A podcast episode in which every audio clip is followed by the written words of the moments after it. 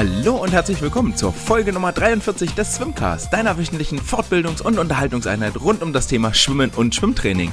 Mein Name ist André und bevor wir wirklich durchstarten mit einem vollgepackten Programm, möchte ich mich mal ganz herzlich bei allen Zuhörern und Zuhörerinnen bedanken, die jede Woche einschalten und zuhören, die mich unterstützen, die kleine Fragen, Anregungen, Kritiken, Kommentare schreiben. Vielen lieben Dank dafür, herzlich, äh, immer herzlich willkommen und lasst uns weiterhin im Austausch bleiben. Wenn ihr das auch tun möchtet und euch jetzt inspiriert fühlt, dann könnt ihr mir gerne eine E-Mail schreiben an andre.swimcast.de oder ihr schreibt, äh, liked, kommentiert auf den Social Media Kanälen auf Instagram oder auf Twitter.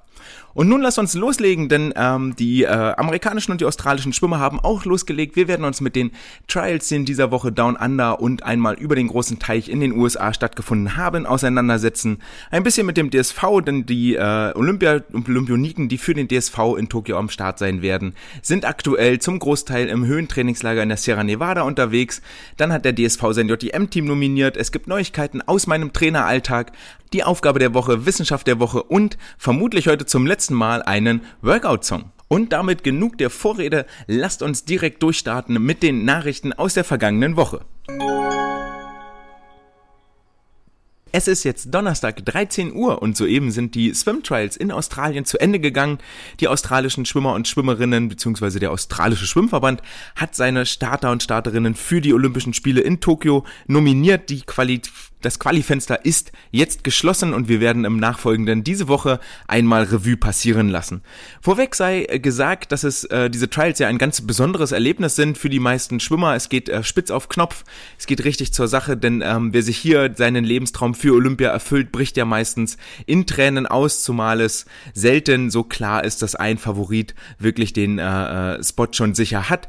Äh, leider gibt es aber auch viele, viele ähm, nicht so Freudentränen, denn ähm, die Sportler, die nur knapp am Olympiacut scheitern oder sogar unter der Norm bleiben, wie in den USA und Australien mehrfach geschehen, die unter der Olympia-Quali-Norm bleiben und trotzdem als Dritte für diese Nation nicht starten dürfen, auch die brechen meistens hinter den Kulissen in Tränen aus, weil sich ihr Lebenstraum eben nicht erfüllen wird.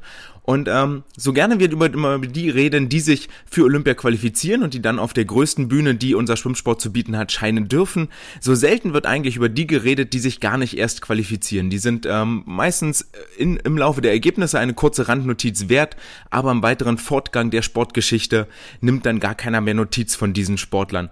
Ob das jetzt gut oder schlecht ist, das sei dahingestellt, aber vielleicht so ein kleiner äh, Gedankensprung, dass es auf jeder Seite, wo es Gewinner gibt, sprich wo sich zwei Leute qualifizieren, gibt es auch immer Aktive und Athletinnen, die sich eben nicht qualifizieren. Entweder weil sie einen schlechten Tag hatten oder weil tatsächlich zwei besser waren. Das einzig Gute beim Schwimmen ist natürlich, dass wir hier eine Stoppuhr haben, dass es klare Regeln gibt, dass wir nicht vom subjektiven Empfinden eines Wertungsrichters oder ähnlichem abhängig sind, sondern wirklich die Leistung am Wettkampf, am Qualitag entscheidet über Wohl oder Wehe, über Erfolg oder Misserfolg. Ähm, außerdem werde ich im Laufe dieser, dieser Review, dieses, oder ja, dieses, dieses Wiedererlebens der australischen Trials, ähm, dann und wann mal den Vergleich ziehen zur deutschen äh, Schwimmlandschaft, zu den deutschen Sportlerinnen und Sportlern. Ähm, und hier sei nochmal auch vorweg gesagt als Disclaimer, dass es mir gar nicht darum geht, ähm, die unsere qualifizierten Aktiven irgendwie schlecht zu reden oder zu diskreditieren, sondern nur um die Leistungen der Deutschen und der Weltspitze, und darüber reden wir ja bei den Australiern und bei den Amerikanern, ähm, einmal in Relation zu setzen, denn man muss auch sagen, ganz klar, es ist sehr, sehr leicht drauf oder zu verlieren, wenn man sich mit den beiden besten Nationen, die die Schwimmwelt aktuell zu bieten hat, denn auch äh, misst und dich dort äh, gegenüberstellt und in Konkurrenz tritt. Hm, woher kommt das überhaupt, dass wir jetzt so einen ausführlichen Bericht machen können zu den australischen Trials? Das hat zwei, zwei Ursachen. Zum einen sind äh, ein Großteil der Ergebnisse, und zwar davon gab es jeden Tag mindestens eines, äh, wirklich auch berichtenswert, weil sie im Weltmaßstab entscheidend sind sind und schon mal einen kleinen Blick werfen auf die Olympischen Spiele, die das Highlight des Wettkampfjahres 2021 bilden.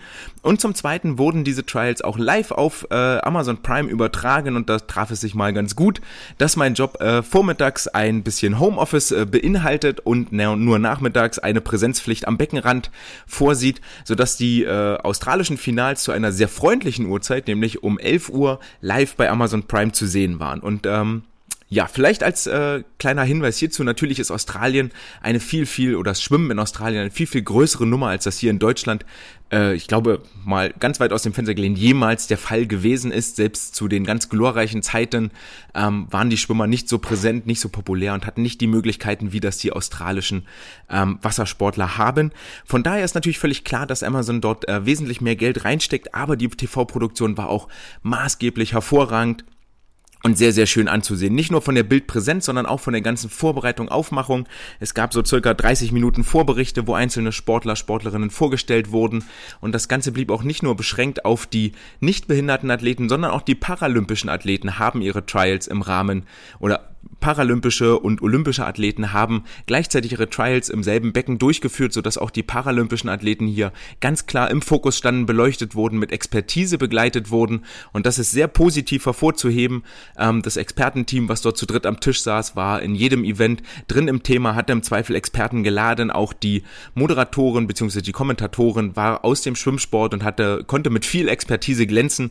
Das war sehr schön anzu, anzuhören und anzusehen, vor allen Dingen auch, weil über die Story Stories, die mit den ähm, Sportlerinnen, die über die Sportler, Sportlerinnen erzählt wurden und mit den Interviews, die geführt wurden, konnte man sich so ein bisschen hineinversetzen, ein bisschen die Charaktere kennenlernen und äh, die, die Personality präsentieren.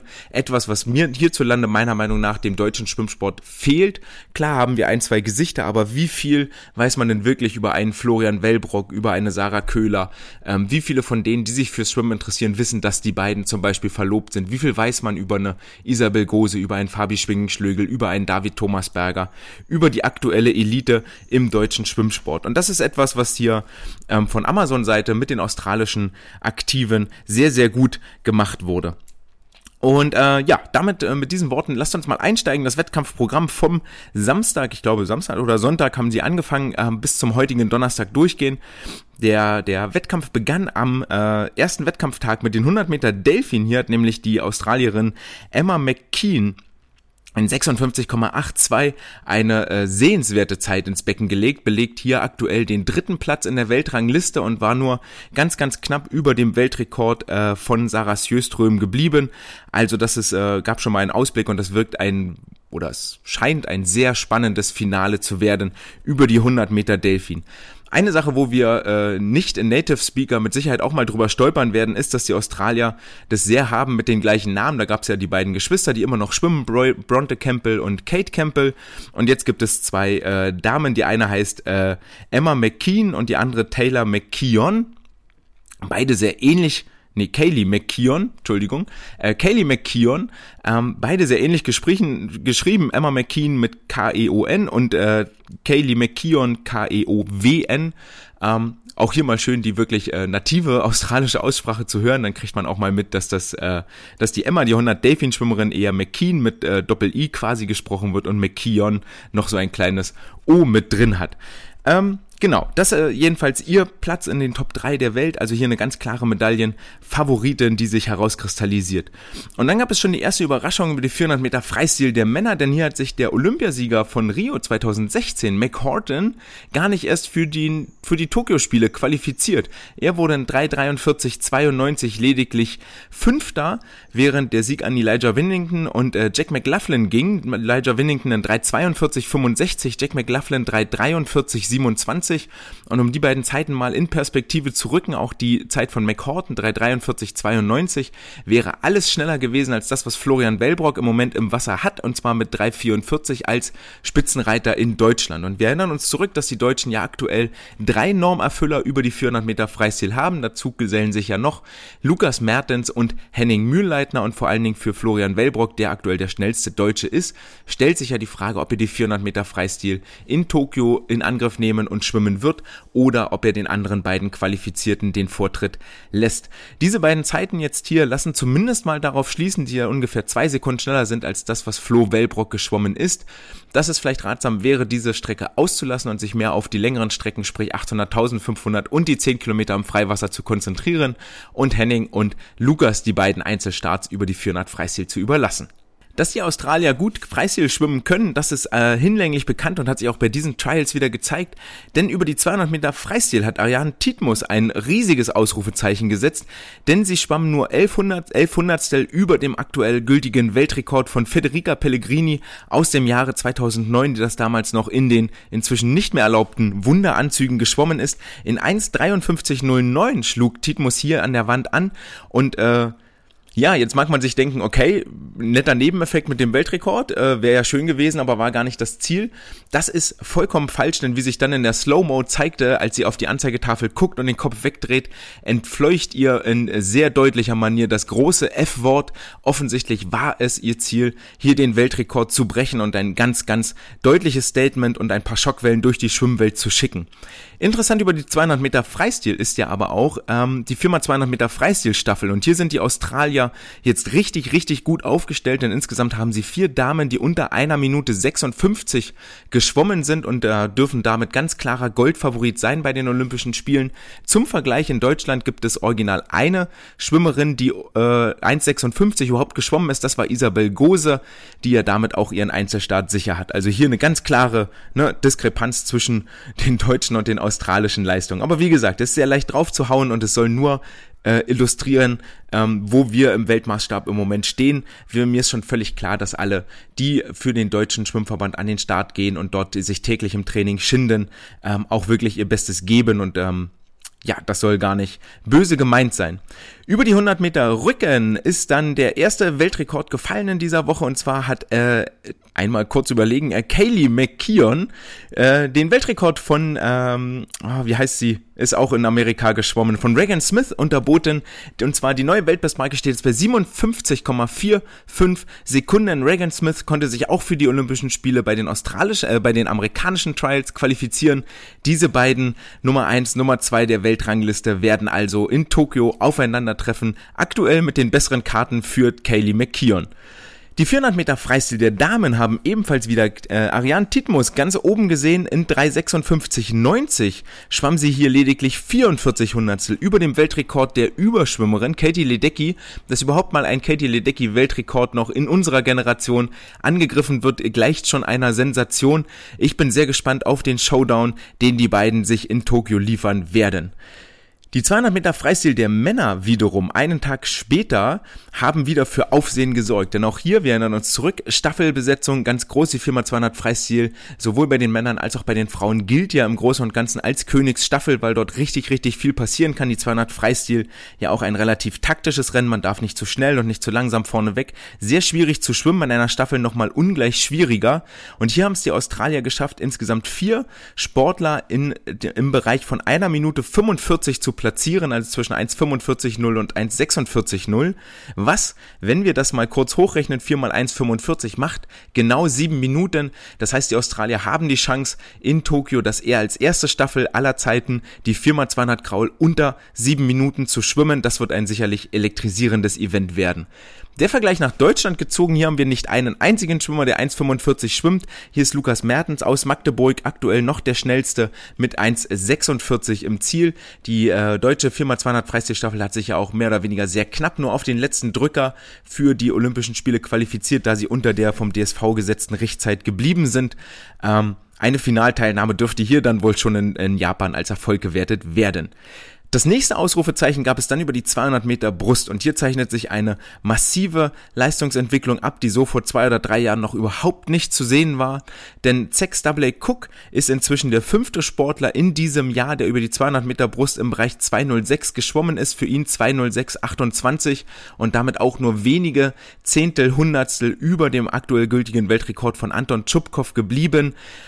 Das darf ein äh, Herzschlagfinale werden über die 200 Meter Brust, wenn wir dort fünf Sportler haben, die innerhalb einer Sekunde liegen. Wir erinnern uns zurück an Rio 2016. Auch hier waren es alle acht Sportler innerhalb von nur anderthalb Sekunden, die dort an die Wand geschwommen sind. Damals hat noch 209, 208, glaube ich, gereicht. Einmal kurz nachgucken. Und da lag ich ganz schön weit daneben. Sowas kommt auch mal vor. An den Sieger erinnert sich niemand mehr. Der hat danach gar keine Rolle mehr gespielt. In 20746 ist Dimitri Balandin aus Kasachstan damals Olympiasieger geworden.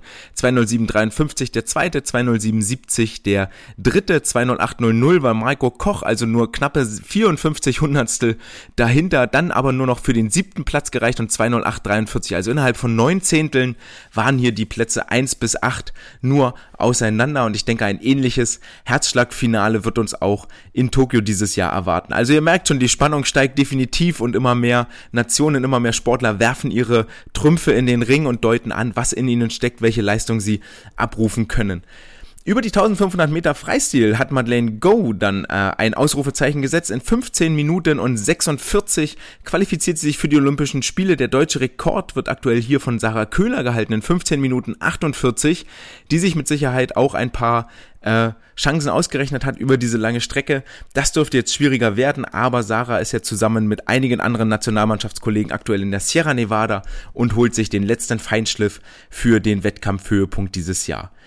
Die 100 Meter Freistil der Frauen wiederum haben wieder für sehr, sehr großes Aufsehen in der Schwimmwelt gesorgt. Und zwar war es so, dass insgesamt die ersten vier platzierten Damen allesamt unter 53 Sekunden geschwommen sind, was der zweitplatzierten Bronte Campbell dann auch äh, den, den, den Blick auf die Anzeigetafel entlockte im anschließenden Interview und gesagt hat, können wir mal bitte einen kurzen Moment innehalten und, innehalten und auf diese Anzeigetafel gucken.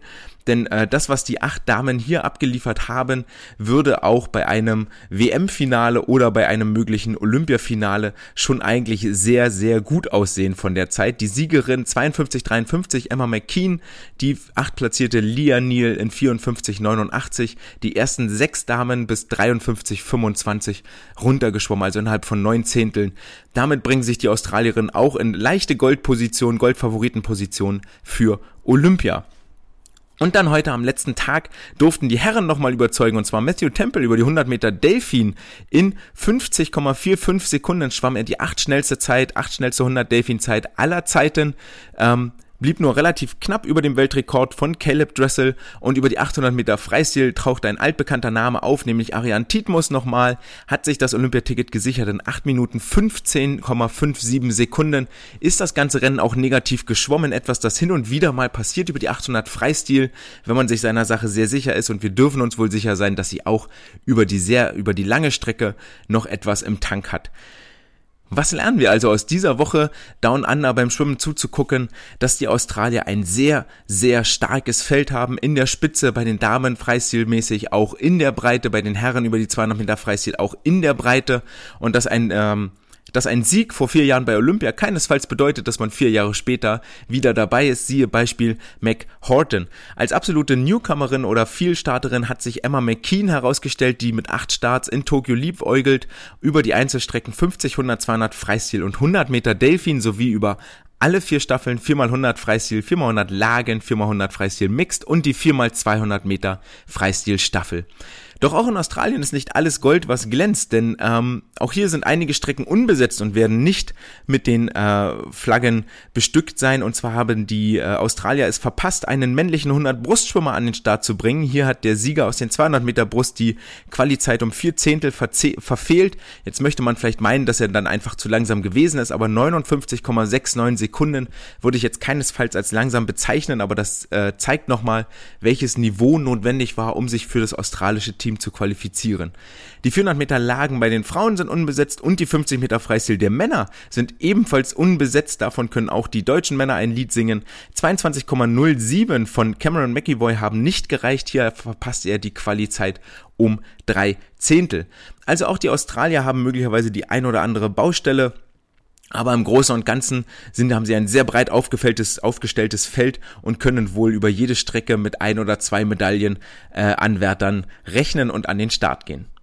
Und nachdem jetzt ganz, ganz viele Zeiten gefallen sind, werfen wir einen Blick rüber über den großen Teich und zwar nach Amerika. Hier ist etwas schwieriger, die Schwimmwettbewerbe zu verfolgen. Hier überträgt zwar NBC sowohl die Vorläufe als auch die Finals live, beides aber zu denkbar ungünstigen europäischen Zeiten, denn die Vorläufe finden am frühen Abend in Deutschland statt, da wo ich oder wir oder ihr als Schwimmer, Schwimmtrainer am Beckenrand steht und im Wasser seid, nämlich zwischen 17 und 20 Uhr und dann finden die Finalläufe natürlich mitten in der Nacht statt, irgendwann so zwischen 3 Uhr und 5 Uhr. Zudem äh, ist das Ganze auch nicht kostenfrei verfügbar, sondern müsste man sich dann technisch ein bisschen tricky anstellen, um das sehen zu können. Summa summarum führt das dazu, dass es hier äh, keine Live-Bilder gibt, die von mir gesehen wurden. Vielleicht ein kleiner Fun-Fact am Rande, ähm, auch, in den, auch in den USA ist das Schwimmen sehr, sehr groß, natürlich äh, über viele Legendenbildung auch groß gemacht, über viele Einzelsportler groß gemacht. Wir alle erinnern uns an Michael Phelps, an Mark Spitz, an Katie Ledecky, die große Namen sind und auch über den amerikanischen Kontinent hinaus strahlen. Trotzdem haben die äh, amerikanischen Trials ein bisschen Probleme mit den Einschaltquoten. Insgesamt sahen bei den Finals drei Millionen Zuschauer zu. Und wenn man das jetzt vergleicht mit so populären Sendungen wie zum Beispiel der Bachelorette, dann hat die nochmal ein paar mehr Einschalt, ein paar mehr Zuschauer, nämlich 3,3 Millionen. Also auch hier stehen die Schwimmwettbewerbe in enger Konkurrenz, wobei wir uns in Deutschland natürlich glücklich schätzen würden, wenn wir mit der Bachelorette konkurrieren könnten. Ähm, eine Sache, die auch sehr aufgefallen ist zwischen Australien und USA, ist natürlich sehr schön, dass man hier den Vergleich ziehen kann. Der Ergebnisdienst in den USA ist eine absolute Vollkatastrophe. Mal funktioniert die Seite nicht von Omega Timing, äh, dann funktioniert sie wieder, mal sind die Live-Ergebnisse abrufbar, mal sind sie nicht abrufbar. Dahingegen haben die Australier das sehr, sehr gut gemacht. Die super übersichtliche Seite, sehr schön, ähm, immer aktuell, immer sofort da, was man, was man braucht und suchen kann. Ähm, eine große Sache ist aufgefallen, der amerikanische Überschwimmer Caleb Dressel, der so als Nachfolger von Michael Phelps gehandelt wird und aktuell in äh, Fachkreisen als der beste Schwimmer der Welt gilt. Das hängt natürlich immer von der Perspektive ab, ob man ihn jetzt zum Beispiel über einen Adam Peaty setzt, der das Brustschwimmen die 100 Meter revolutioniert hat, sei dahingestellt.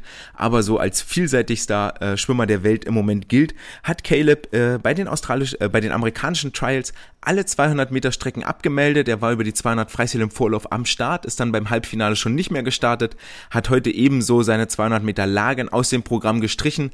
Ähm, es erweckt so ein bisschen den Eindruck, als sei äh, Caleb nicht so richtig getapert, nicht so richtig vorbereitet oder nicht so richtig zuversichtlich. Wir werden am Ende dann nochmal drauf gucken und zwar dann erst nächste Woche, weil die Trials noch bis Sonntag laufen, wie viele Starts für ihn denn nun final in Tokio zu Buche stehen werden. Nichtsdestotrotz sind schon ein paar Wettkampftage rum in Omaha im Convention Center, das wohl so ungefähr zur Hälfte gesetzt ist, aber wieder mit einer äh, motivierenden Lichtshow und äh, Effektshow glänzt. Über die 100 Meter Rücken der Männer ähm, äh, haben die Amerikaner wohl aktuell das absolut dichteste Feld, das man sich weltweit überhaupt nur vorstellen kann. Die acht Erstplatzierten im Finale oder die acht Finalschwimmer sind allesamt unter 53,60 geschwommen. Gewonnen hat hier Ryan Murphy und sich damit für Olympia qualifiziert. In Deutschland wiederum war der schnellste Rückenschwimmer äh, Ole Braunschweig im Dezember 2020, der 53,66 Sekunden geschwommen ist. Das hätte bei den amerikanischen Trials noch nicht mal fürs Finale gereicht. Vielleicht an der Stelle nochmal nochmal ein Nachtrag. Ähm, was auch auffällig war, ist, dass die Australier äh, einen Blick zurück nochmal, ne, wir, erinnern, wir reden jetzt über die australischen Trials, ähm, dass sie in der Spitze herausragende Leistung bringen, manchmal auch über das ganze Feld, siehe die 4x200, siehe die 4x100 Meter, aber häufig dann sofort ab der dritten, vierten, fünften Position doch ein starker Leistungsabfall in den ähm, Schwimmzeiten zu erkennen ist, sodass äh, durchaus viele, viele deutsche Starterinnen und Starter auch mit im Finale gestanden hätten und durchaus in den Plätzen drei bis sechs hätten mitspielen und mitschwimmen können. Das wäre auf keinen Fall der Fall gewesen in den USA über die 100 Meter Rücken der Männer und auch die 100 Meter Rücken der Frauen waren ein ähnlich eng besetztes Feld, wo sich nun Reagan Smith für Olympia qualifiziert hat. Das Thema hatten wir vorhin schon. Die 200 Meter Freistil der Männer ebenfalls ein hochklassiges Feld. Die Top 8 äh, schwammen hier allesamt unter einer Minute 46,7. Wir erinnern uns zurück, Lukas Mertens war der schnellste Deutsche in 1,46 und die Top 4 bei den Amerikanern sind unter 1,46,3 geblieben. Und wenn wir das jetzt nochmal vergleichen mit den Australiern, wo vier Schwimmer 1,45 geschwommen sind, reden hier wir inzwischen von einer Differenz von vier Sekunden zwischen der australischen und der amerikanischen Staffel, was ein ganz schönes Stück Holz ist zu bohren. Äh, ja, das Sprichwort richtig gesagt, was ein ganz schönes äh, pff, ja, was ein ganz schön dickes Brett ist, was die Amerikaner jetzt hier durchbohren müssen, um äh, den Australiern die Goldmedaille streitig zu machen. Über die 400 Meter Lagen hat sich Chase Kalish in 4 Minuten 9 für Olympia qualifiziert.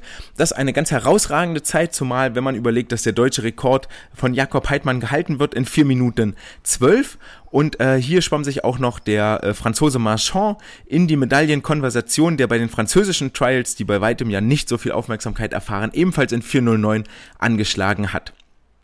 Eine große Lücke haben die äh, Austral... Äh, kriegen wir die Länder nochmal richtig. Eine große Lücke haben die Amerikaner in den langen Freistilstrecken, nämlich über die 400, 800 und 1500 Meter Freistil. Ähm, hier gibt es äh, kaum im Weltmaßstab konkurrenzfähige Leistungen. Ähm, eigentlich merkwürdig, wenn man überlegt, dass Katie Ledecky ja hier das äh, Weltgeschehen seit Jahren quasi nach Belieben beherrscht.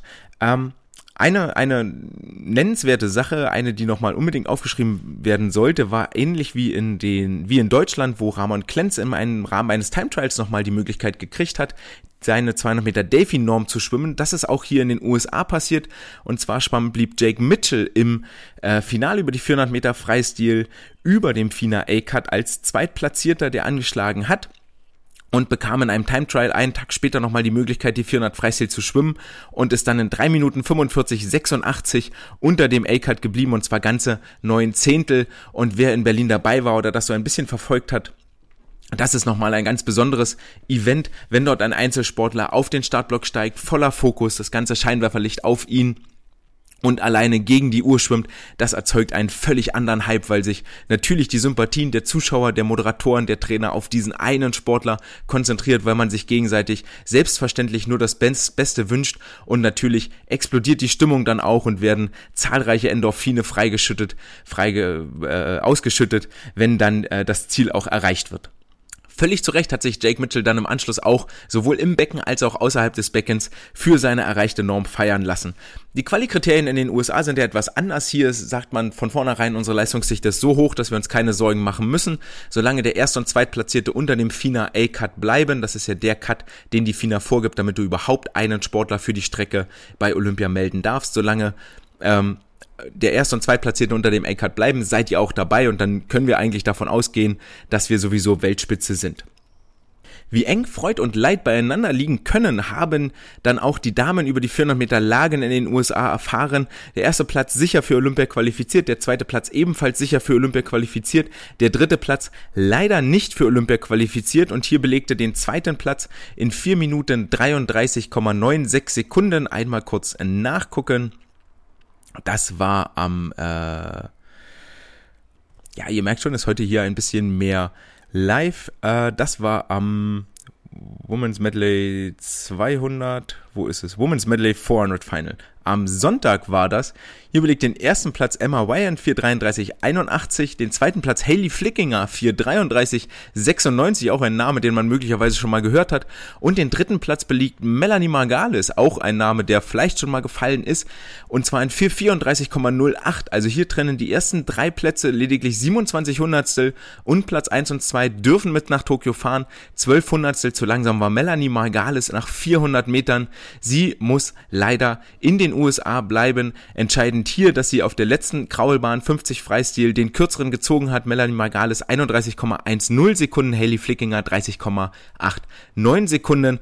Das heißt, die 12 Hundertstel Rückstand gehen 21 Hundertstel davon nur auf die letzte Bahn ähm, zurück. Das ist ähm, das ist dieses Freud- und Leid-Ding, was so unfassbar nah beieinander liegt und ähm, es bricht einem immer das Herz, wenn man dort wirklich neutral rangeht und dann sieht, dass man so, dass einzelne Sportler so nah an ihrem Traum scheitern und dort ausscheiden.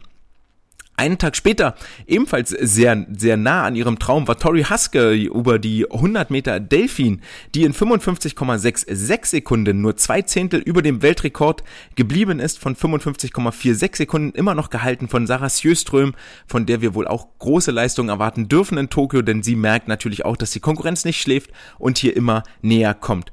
Und dann ist das letzte äh, Ergebnis, die 100 Meter Brust, über die wir reden müssen, die waren bereits relativ am Anfang der Trials und zwar sind, trennen hier die ersten drei Platzierten nur sieben Hundertstel. Es war also ein denkbar, denkbar enges Rennen, in dem Michael Andrew die Nase vorne hatte in 58,1, in 58,73 Sekunden, nachdem er sowohl im Vorlauf als auch im Halbfinale in 58,14 Sekunden jeweils einen neuen amerikanischen Rekord aufgestellt hatte und der amerikanischen Lagenstaffel einen riesen ähm, Selbstvertrauensboost geben konnte. Denn das ist die absolute Schwachstelle, die die Amerikaner haben. Die dürfen wohl mit den Briten um die Goldmedaille in den 4x100 Meter Lagen konkurrieren und wir alle wissen, wen die Briten dort ins Rennen schicken werden, nämlich Adam Peaty, der jederzeit in der Lage ist, unter 57 Sekunden zu schwimmen und jetzt haben die Amerikaner nur noch knappe 1,1 oder 1,2 Sekunden hier Rückstand nach den 100 Brust, die sie in den anderen drei Strecken aufholen müssen statt wie es vorher zum Teil auch war, zwei Sekunden. Ähm, vielleicht noch eine Sache, die sowohl in Australien als auch in den USA äh, wirklich, wirklich auffällig war, das ist das ganze Teamgefüge, das ist das ganze rundherum und etwas, was ich mir von, von den Deutschen nochmal mehr wünschen würde, nämlich das gegenseitige Gönnen können.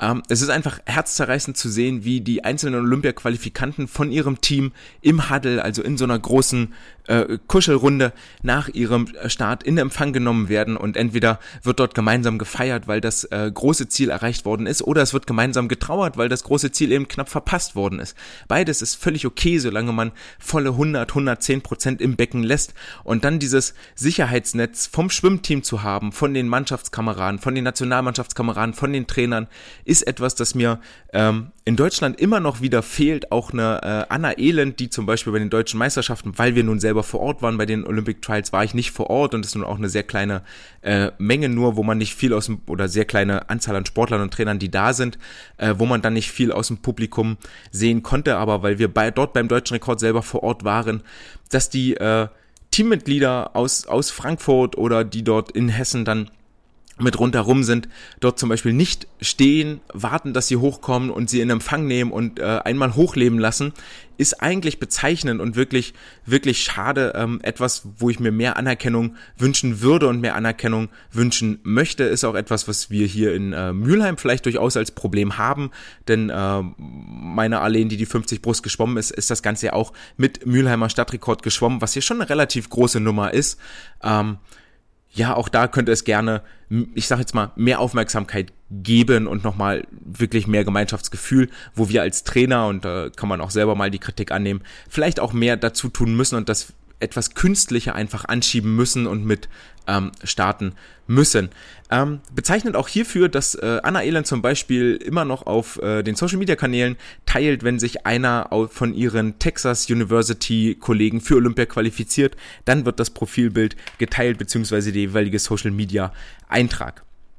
Und äh, ja, mit diesen Worten äh, beenden wir auch die Trials. Denke mal, jetzt 30 Minuten waren dann auch lang genug.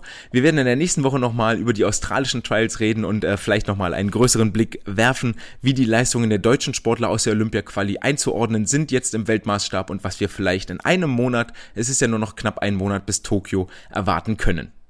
Auf jeden Fall können wir festhalten, dass sich die äh, Nationalschwimmer aktuell akribisch darauf vorbereiten, sei es jetzt in Teneriffa im Trainingslager oder auch in der Sierra Nevada, wo über die äh, Social Media Profile, das ist nun mal die Hauptinformationsquelle, jetzt zu vernehmen war, dass die Trainingsgruppe dort, die Langstreckengruppe rund um Bernd Berghahn mit den Magdeburgern in einer Woche 110 Kilometer komplettiert hat. Ähm, wir dürfen gespannt sein, zu welchen Ergebnissen das letztendlich in Tokio führt. Ich maße mir nicht an, das jetzt hier zu beurteilen oder rein aus einer Kilometerzahl abzuleiten, ähm, welche Ergebnis, ob das gut oder schlecht ist, ob ich das anders machen würde, das ähm, steht mir nicht zu, weil man nur aus dieser Zahl einfach gar nichts herauslesen kann.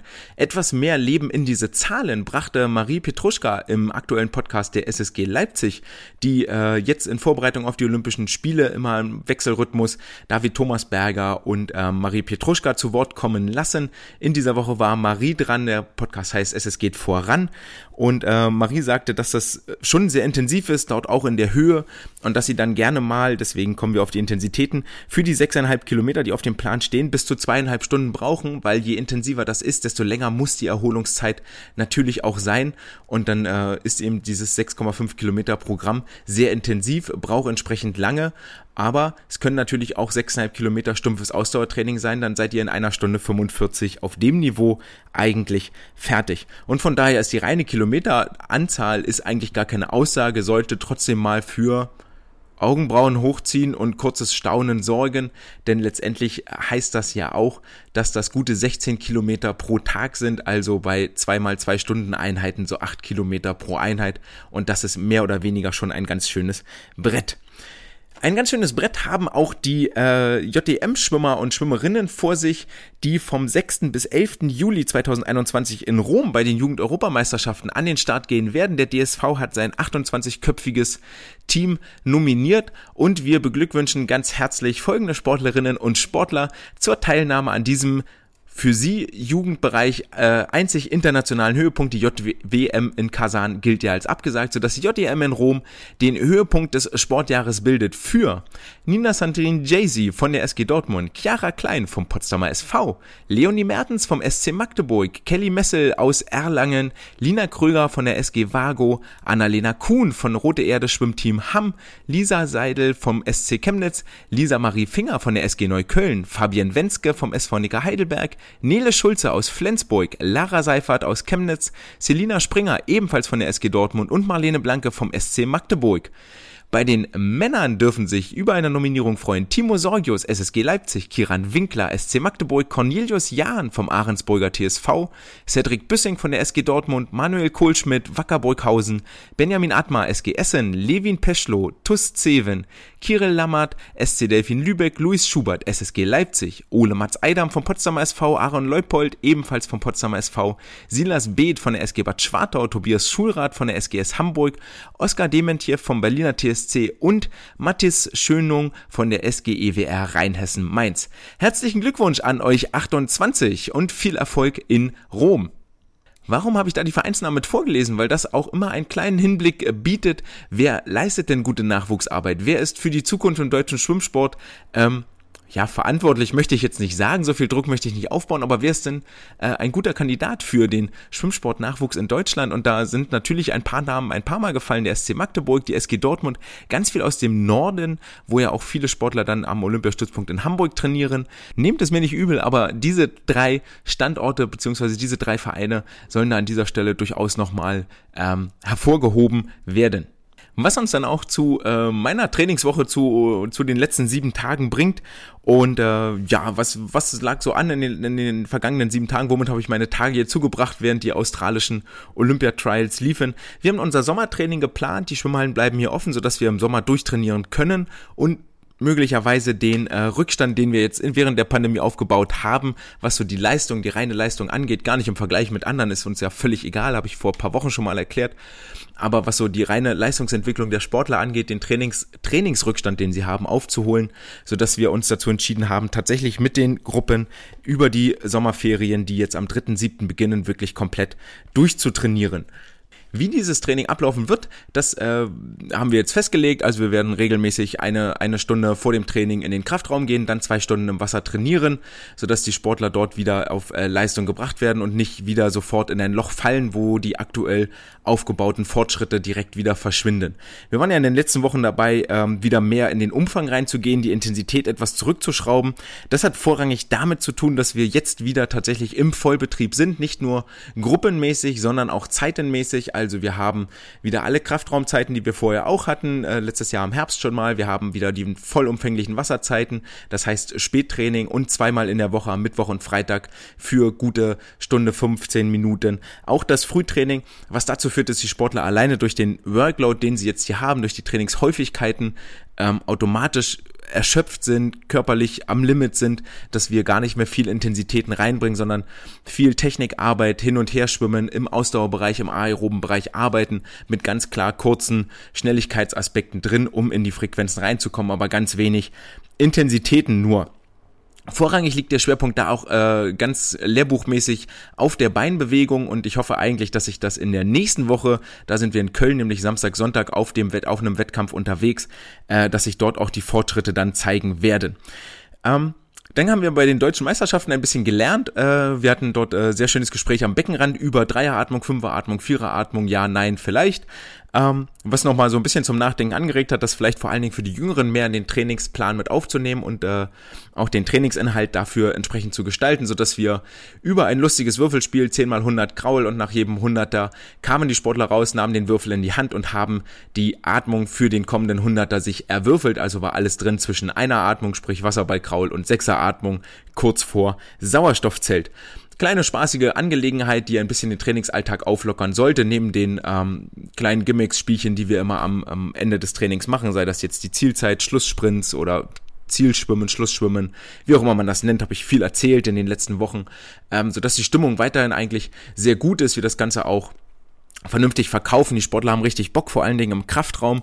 Freuen sie sich sehr, dass sie wieder nach dem ganzen Home Gym, wo ja nur Körper Körpertraining dran ist, äh, mit dem eigenen Körpergewicht. Das ist alles gut und super für die Athletik, zum tatsächlichen Muskelaufbau, äh, für die Hypertrophie jetzt nicht so richtig geeignet und freuen sich mega, dass sie wieder Eisen anfassen dürfen, dass sie wieder schwere Gewichte heben dürfen, ähm, was auch dazu führt, dass ganz, ganz viele jetzt mit Muskelkater äh, ins Becken steigen, am nächsten Tag zum Training kommen, weil sie ähm, nicht sich überlasten, sondern einfach einen völlig neuen Trainingsreiz setzen an der Stelle. Das ist wundervoll zu sehen, auch wenn der ein oder andere Bewegungsablauf für das Bankdrücken oder fürs Kreuzheben oder für die Nackenkniebeuge noch nicht so richtig wieder sitzt und da tatsächlich nochmal Ausbildung betrieben werden muss. Aber das ist ja auch ganz schön, weil wir dann nicht die gleichen Fehler wieder und wieder wiederholen, sondern nochmal das ganze Muskelgedächtnis, Bewegungsgedächtnis von vorne neu programmieren können sorgt aber leider auch dafür, dass die Sportler technische Defizite im Wasser offenbaren, wenn natürlich die Schultern und die Brustmuskeln äh, so wehtun, dass die Arme kaum mehr gestreckt werden können und der Armzug nicht mehr vernünftig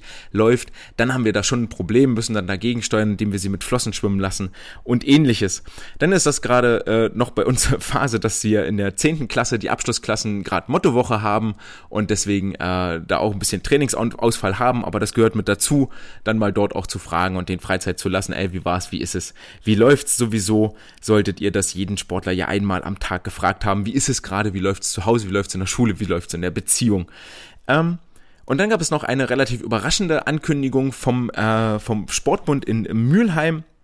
Und zwar ist das Land NRW ja aktuell in der Inzidenzstufe 1, dass die äh, Negativtestpflicht für die Sportarten, für die Sportausübung ja aufhebt, außer für eine Sportart und ihr dürft jetzt raten, welche das ist. Völlig überraschenderweise, es ist das Schwimmen, denn äh, es stand explizit in den Verordnungen nochmal drin, beziehungsweise im Beitext in der E-Mail, dass für den äh, Betrieb von Schwimmbädern, für den Sportbetrieb in Schwimmhallen weiterhin eine Negativtestpflicht besteht, sodass wir weiter fleißig die Corona-Testpoints am Leben halten und alle zwei Tage dorthin laufen, weil die Tests nur 48 Stunden gültig sind. Hurra, hurra, sehr zur Freude der dortigen Mitarbeiter. Lassen wir uns weiter fleißig den Rachen und die Nase punktieren. Und das war's auch aus dieser Woche. Soweit ich das jetzt hier sehe, ist da auch nichts weiter vergessen. Ähm, ja, wenn ihr Fragen habt oder was, dann äh, schreibt mir gerne, wenn euch irgendwas unklar ist oder wenn ihr vielleicht äh, äh, Tipps oder Ratschläge braucht. Nicht, dass ich alles weiß, aber meistens, wenn zwei Leute sich austauschen, ist man, sind hinterher ja beide klüger. Apropos klüger, lasst uns zur Wissenschaft der Woche kommen, denn ähm, wir sind schon wieder 40 Minuten dabei und eigentlich würde ich gerne äh, unter einer Stunde bleiben, was sich aber durch die Trials-Berichterstattung ein bisschen schwierig gestaltet. Das, äh, die Wissenschaft der Woche ist auch äh, sehr, sehr interessantes Thema. Klar, sonst hätte ich ja auch nicht ausgesucht. Und zwar äh, hat eine Forschungsgruppe rund um Thiago Barbosa, der Name ist möglicherweise schon mal gefallen, wird aber äh, immer mal wieder auftauchen, wenn es ums Schwimmen geht, der äh, sehr umtriebig ist in der Forschung, in der Schwimmforschung, portugiesisches Forscherteam, das sich mit äh, Singapurer Forschern zusammengetan hat, haben am 21. Februar 2021 in Sports Biomechanics äh, ein Paper veröffentlicht, das den Titel hat The Transfer of Trident Strength and Power into Thrust and Competitive Swimming. Was heißt das Ganze übersetzt? Es geht um den Transfer von, äh, von Kraft und äh, ja von Kraft und Stärke, also sprich von von Parametern für Kraft und Stärke im Landtraining in Vortriebsbewegungen im Wasser in Wettkampfschwimmen. Und warum ist das Ganze spannend? Denn wie bereits schon angedeutet oder ange gerade erzählt, auch wir sind ja aktuell wieder im im Kraftraum unterwegs. Und die wesentliche Frage, die sich ja stellt, ist, was mache ich dort im Kraftraum, womit die Sportler auch im Wasser etwas anfangen können. Da kann ich natürlich hingehen und sagen, okay, wir machen jetzt hier Bankdrücken, Bankdrücken, Bankdrücken und was anderes für die Brustmuskeln und noch was für die Brustmuskeln. Das wird weniger effektiv sein für eine Leistungsverbesserung im Wasser, als wenn ich sage, wir machen Klimmzüge, wir machen Lattzug, wir machen Unterarmstütz. Einfach weil die Brustmuskeln äh, eine Muskelgruppe sind, die im Schwimmen viel, viel weniger beansprucht werden als der Latissimus hinten am Rücken. Und ähm, selbst wenn ich jetzt den Latissimus trainiere, ist nicht automatisch gesagt, dass ich mit einem stärkeren Latissimus, also ich schaffe am Anfang der Saison fünf Klimmzüge und am Ende der Saison schaffe ich äh, 25 Klimmzüge, ist nicht automatisch gesagt, dass ich damit auch schneller bin. Denn äh, auch da gibt es Studien, die zwar davon sprechen, dass die Sportler 20 bis 40 Prozent mehr Kraftzuwachs haben, also ähm, ja, 20 bis 40 Prozent mehr Kraftzuwachs haben, äh, eine bis zu zwei bis vier Prozent bessere Zeit schwimmen, aber es gab auch Untersuchungen, wo 0% Verbesserung festgestellt wurden, obwohl ähm, objektiv messbar eine größere Kraft, ein größeres Gewicht bewegt wurde, also mehr Kraft vorliegt als vorher. Und hier wieder ähm, wichtig, sind überhaupt die Schwimmmuskeln vermessen worden in den Studien, sind überhaupt die Schwimmmuskeln trainiert worden und ähm, in unserem Beispiel haben sich die Forscher jetzt äh, vor allen Dingen die Rotatorenmuskeln in der Schulter vorgenommen, ähm, die sie hier untersucht haben. Und äh, weil die hauptverantwortlich sind, um den, den, den Arm mit durchs Wasser zu bewegen, um dort die, den, den Outsweep beim Kraulschwimmen, den Insweep, um diese Drehbewegung zu machen, über die Körperrotation dann auch den Arm noch zügig mit rauszuheben. Und ähm, Genau, deswegen ist es wichtig, äh, dass wir da an den Rotatoren, weil es nicht nur Verletzungsprävention ist, sondern auch klare Transfereffekte ins Wasser in den Vortrieb hat, die zu trainieren. Und das sind die Muskeln, die sich die Forscher jetzt hier angeguckt haben. Sie haben also einen Krafttrainingsplan entworfen, der, äh, nee, sie haben nicht den Krafttrainingsplan entworfen, das ist falsch, sondern sie haben sich zwei Gruppen genommen, und zwar eine Elitegruppe, eine Subelitegruppe. Die Elitegruppe bestand aus insgesamt äh, vier Aktiven, zwei Männer, zwei Frauen, die äh, zwölf Trainings- und Wettkampfjahre hinter sich hatten. Und die Subelitegruppe bestand aus insgesamt fünf Männern, und einer Frau, die insgesamt sieben Trainings- und Wettkampfjahre hinter sich hatten. Und die Idee dahinter ist natürlich, dass je höher die Schulterkraft ist, desto besser ist die Leistung. Und hier wollten sie wissen, okay, zeigen denn Elite und Subelite an Land Unterschiede in ihrer Schulterkraft? Und zeigen sie im Wasser Unterschiede zwischen ihrer geschwommenen Zeit und dem Vortrieb, den sie mit der, mit der Hand äh, generieren. Elite wurde hier dann definiert noch als, äh, sie sind bei internationalen Wettkämpfen geschwommen und Subelite heißt, sie sind nur bei nationalen Wettkämpfen geschwommen. Ähm, wie ist das Ganze jetzt getestet worden? Und zwar am Land über wurden die Innen- und Außenrotatoren die Kraft gemessen und zwar auf einem isokinetischen Dynamometer. Das ist so ein, ähm, kann man sich vorstellen, wer das noch nicht gesehen hat, was völlig okay ist. Äh, das ist wie so, ein, wie so ein Stuhl, wo die Sportler drin sitzen, wo sie dann äh, festgeschnallt werden. Das Ganze ist das Biodeck-System gewesen und der Arm hängt in so einer Schlaufe, greift einen Griff und dann kann man den Arm entweder nach innen, ja, kann man den Arm nach innen drehen, nach vorne runterdrücken, ranziehen, rudern, alle möglichen Bewegungen machen. Wichtig hier war die Rotation, dafür wurde der Arm 90 Grad vom Oberkörper abgespreizt, der Ellbogen 90 Grad gebeugt und dann wurde eben die Rotation ausgeführt, so ein bisschen, ich nenne das auch gerne äh, spaßeshalber den Hip-Hop-Move, geht die Hand nach unten und oben. Und zwar in zwei verschiedenen Geschwindigkeiten, einmal mit 90 Grad pro Sekunde und einmal mit 180 Grad pro Sekunde. Diese Geschwindigkeit zu treffen war den Sportlern ähm, selber vorbehalten. Das Ganze wurde mit jeweils zweimal drei Wiederholungen gemacht, also insgesamt zweimal drei Wiederholungen 90 Grad pro Sekunde, zweimal drei Wiederholungen 180 80 Grad pro Sekunde Rotationsgeschwindigkeit. Hier wurde dann gemessen, ähm, wie hoch ist das maximale Drehmoment. Drehmoment definiert als Kraft mal Hebelarm. Es wurde also der Unterarm dann ausgemessen und die Kraft, die der Sportler äh, an diesem Dynamometer erzeugt. Das Peak-Drehmoment, dann das mittlere Drehmoment über die Bewegungszeit, die die, ähm, die Bewegung andauert und die mittlere Kraft, die über die Bewegungszeit wirkt. Im Wasser wiederum wurde der Vortrieb dann etwas äh, intelligenter gemessen und zwar durch Drucksensoren an der Hand. Und zwar wurden zwischen dem Ring und dem Mittelfinger nahe der Handfläche, also am untersten Fingergelenk, ähm, wurden Drucksensoren angebracht, die äh, messen, wie hoch ist der Wasserdruck an der Hand. Das wurde quasi gleichgesetzt mit dem Vortrieb. Das kann man durchaus kritisch betrachten, weil man bei diesem Prinzip natürlich auch herrlich schummeln kann, indem die Hand nur nach links, rechts oder nach oben, unten bewegt wird. Dann äh, erzeugt man vielleicht einen irren Druck an dieser Messplatte, aber kommt natürlich nicht vorwärts. Wir gehen aber davon aus, dass die Sportler ja so schnell wie möglich schwimmen wollen. Jeweils 25 Meter in drei Geschwindigkeiten, einmal in der 400, 200 Meter Geschwindigkeit und einmal All-Out maximales Tempo.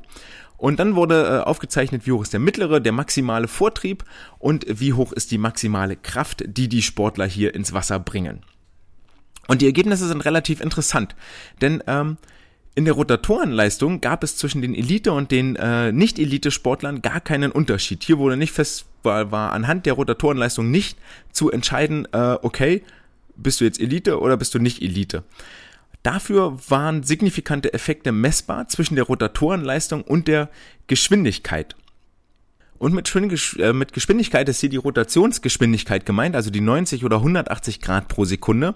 Da zeigte sich, dass bei 90 Grad pro Sekunde das Drehmoment sowohl das maximale als auch das mittlere sehr groß ist, während bei 180 Grad pro Sekunde die mittlere Kraft sehr groß ist. Also wird die hohe Geschwindigkeit vorrangig darüber realisiert, dass die Sportler mehr Kraft benutzen und ähm, bei der 90 Grad pro Sekunde ist das Drehmoment entsprechend groß. Im Wasser wiederum ähm, konnte klar gezeigt werden, dass äh, der Vortrieb, der mittlere und maximale Vortrieb, der hier gemessen wurde mit den Drucksensoren sowie die maximale Kraft, direkt mit dem Tempo in beiden Gruppen korrelieren. Also je mehr Vortrieb ich habe und je mehr Kraft ich ins Wasser bringe, desto schneller schwimme ich. Das erscheint soweit erstmal plausibel innerhalb der einzelnen ähm, Testbereiche. Also im Landtraining kann ich Elite und Nicht-Elite nicht unterscheiden anhand der Rotatorenleistung und im Wasser wiederum kann ich sagen, du schwimmst schneller, wenn dein Vortrieb größer wird das jetzt Captain Obvious, der dort um die Ecke winkt, ist aber auch gar nicht so unbedingt die Frage, die uns interessiert, sondern stellt erstmal nur den Zusammenhang dar. Das, was uns ja eigentlich interessiert, ist, okay, äh, kann ich jetzt die Rotatorenleistung am Land, kann ich daraus Rückschlüsse ziehen auf das, was im Wasser passiert. Hierfür haben sich die Forscher nach Gruppen getrennt angeguckt. Einmal äh, die Kraftwerte in der Elitegruppe und die Schwimmleistung der Elitegruppe und die Kraftwerte der äh, Nicht-Elitegruppe mit der Schwimmleistung der Nicht-Elitegruppe. Und für, für jede der, jeden der beiden Vergleiche galt, dass je stärker die Leistung an Land. Also je höher die Rotatorenleistung an Land, desto schneller sind die Sportler auch geschwommen. Wobei wir jetzt aber gelernt haben, offensichtlich gibt es Unterschiede, weil die einen schwimmen ja schneller als die anderen und an Land äh, sind diese beiden Gruppen aber nicht zu unterscheiden. Das heißt, dass die Elite-Sportler einfach viel besser in der Lage sind, die Kraft, die sie an Land sich erarbeitet haben, im Wasser auch ins Wasser umzusetzen und ins Wasser zu bringen. Und das ist eigentlich die wesentliche Erkenntnis aus dieser Studie, dass die Elite-Schwimmer die Kraft, die sie im Krafttraining entwickeln, viel, viel besser ins Wasser bringen. Ähm, womit hängt das zusammen? Ein wesentlicher Faktor hierfür sind natürlich die koordinativen Fähigkeiten, sprich all diese technischen Übungen, Wrickübungen, die wir machen, das Wassergefühl, Scheibenwischer, Badewanne, Bauchlage, Rückenlage, koordinative Geschichten, sich an seine Hebelverhältnisse anzupassen. Das sorgt dafür, dass ich überhaupt in der Lage bin, die Kraft, die ich besitze, ins Wasser zu bringen. Wir alle ähm, nehmen wir uns als Beispiel jetzt, wir nehmen einen Bodybuilder, der offensichtlich stärker ist als der Schwimmer, den wir haben, und lassen die beiden aber gegeneinander antreten. Dann wird unser Schwimmer natürlich gewinnen, weil er die viel bessere Technik, Koordination, Bewegungsausführung hat, den viel besseren Transfer also erbringen kann von Kraft in Vortrieb als das, was der Bodybuilder macht. Der hat bloß Kraft und kann aber diesen Transfer in Vortriebsbewegung, die kann er überhaupt nicht leisten. Und das wohl ist wohl auch der Grund, weshalb zum Beispiel ein Sportler über mehrere Starts und mehrere Lagen auch erfolgreich sein kann. Denn eigentlich, äh, wenn man mal genauer drüber nachdenkt, erscheint das eher unplausibel, dass zum Beispiel äh, ein Caleb Dressel sowohl über die Delfinstrecken als auch über die Kraulstrecken äh, absolute Weltspitze ist. Klar ist die Armbewegung ähnlich, aber während wir beim Kraulschwimmen eine klare Rotation um die Längsachse haben, ist sie beim Delfinschwimmen einfach nicht da und da muss die Armbewegung hinten raus schon anders sein, plus die koordinativ äußerst anspruchsvolle Körperwelle, die dort kommt.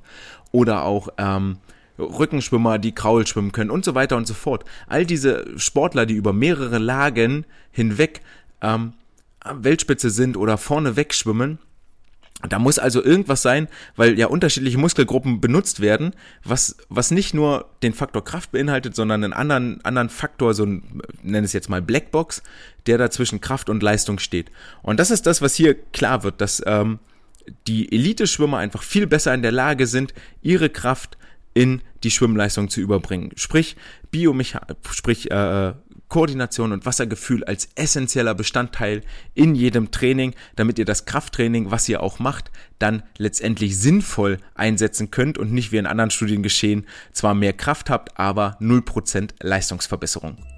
Damit eure Sportler sich äh, trotz äh, vielleicht fehlendem Krafttraining weiterhin verbessern, gibt es eine Aufgabe der Woche, die hochintensiv ist dieses Mal, die ich auch schon ein bisschen vor mich herschiebe, aber ein paar andere schöne ja in den vergangenen Wochen präsentieren konnte. Und zwar geht es um 100 mal 25 Meter Sprinten. Das Ganze äh, ist tatsächlich nicht original eins zu eins auf meinem Mist gewachsen, sondern äh, aus dem sogenannten Auburn Sprint Set, das damals von Brett Hawk auch mit äh, äh, durchgeführt wurde und ein Programm, das implementiert wurde, das Weltklasse Sprinter hervorgebracht hat, unter anderem Bruno Fratus, der immer noch den 50 Kraul Weltrekord hält und äh, etwas, das wir vielleicht mal kopieren können, ein Programm, das ungefähr gut drei Stunden dauert, ähm, je nachdem, wie lange ihr so das Einschwimmen und Ausschwimmen haltet. Das Einschwimmen kann man vielleicht kürzen, das Ausschwimmen würde ich jetzt eher ungern kürzen an dieser Stelle, wenn ihr einmal gehört habt, worum es geht. Wir beginnen einschwimmen, bla bla, und dann fangen wir an mit dem ersten Sprint, und zwar 10 mal 25 Meter, Abgangszeit 60 Sekunden, Ziel 100 Meter Rennschnittzeit zu halten. Nach diesen 10 Mal auf 60 Sekunden folgen 50 Meter locker, gefolgt von neuerdings 10 Mal, 10 mal 25 auf 60 Sekunden, dann 100 Meter locker. Die 25er gilt es immer, die 100 Meter Rennschnittzeit zu halten und ihr merkt schon, wo es hinführt. Die äh, Abgangszeiten werden jetzt gleich immer kürzer, dafür wird das Lockerschwimmen immer länger. In der nächsten Stufe sind es 10 Mal auf 55 Sekunden plus 150 locker, 10 mal 50 Sekunden plus 200 locker, 10 mal 45, 250 und so weiter und so fort, bis wir am Ende bei 10 mal 25 Meter auf 20 Sekunden Abgangszeit sind und dann insgesamt 500 Meter locker ausschwimmen. Ähm, hier sei noch dazu gesagt, dass das ganze Set in Yards auf der Yardbahn durchgeführt wurde. Die ist natürlich ein bisschen kürzer, sodass 20 Sekunden hier auch machbar sind. Ähm, meine Sportler fanden das nicht so witzig mit den 20 Sekunden, vor allen Dingen die Brustschwimmer haben da ganz schön gekotzt.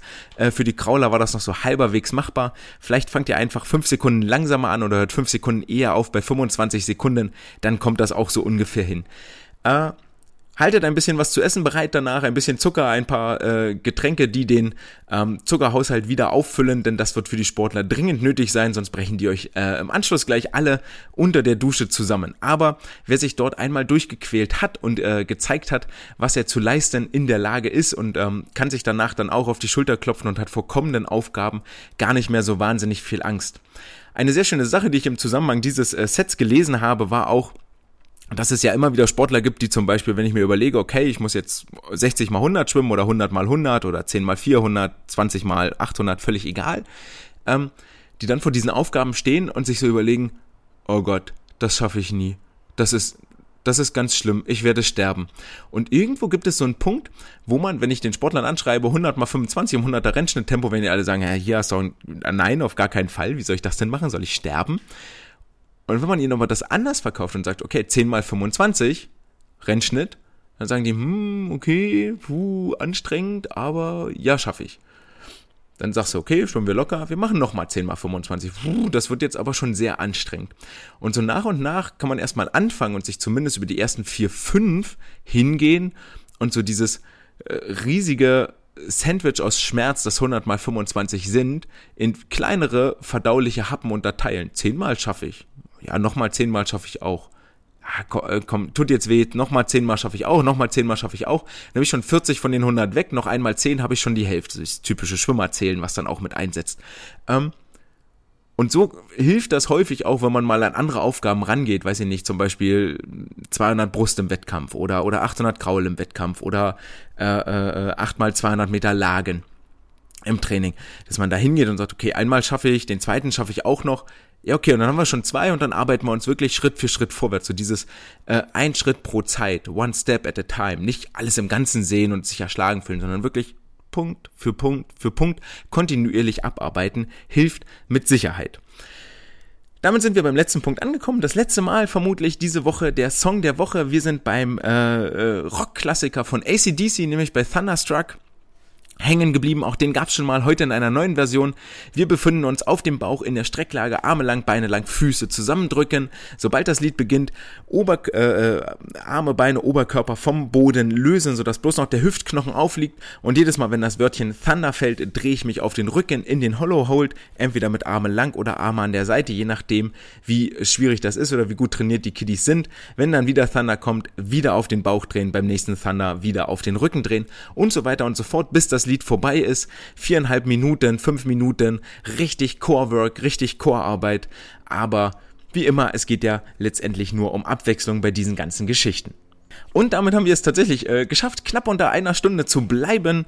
Äh, ich hoffe, ich konnte euch äh, gut unterhalten in dieser Woche erzählen, was in der Welt des Schwimmens passiert ist. Die Australier und die Amerikaner haben ihre Trials abgehalten. Das JTM-Team vom DSV ist nominiert worden. Herzlichen Glückwunsch an alle Sportler, die dort mit dabei sind. Ihr habt ein paar kleine Geschichten aus meinem Traineralltag gehört und wisst jetzt an der Wissenschaft der Woche, dass es ganz, ganz essentiell ist, die koordinativen Fähigkeiten, die Transferleistungen zu trainieren, um antrainierte Kraft aus dem Kraftraum auch ins Wasser, ins feuchte Element zu bringen.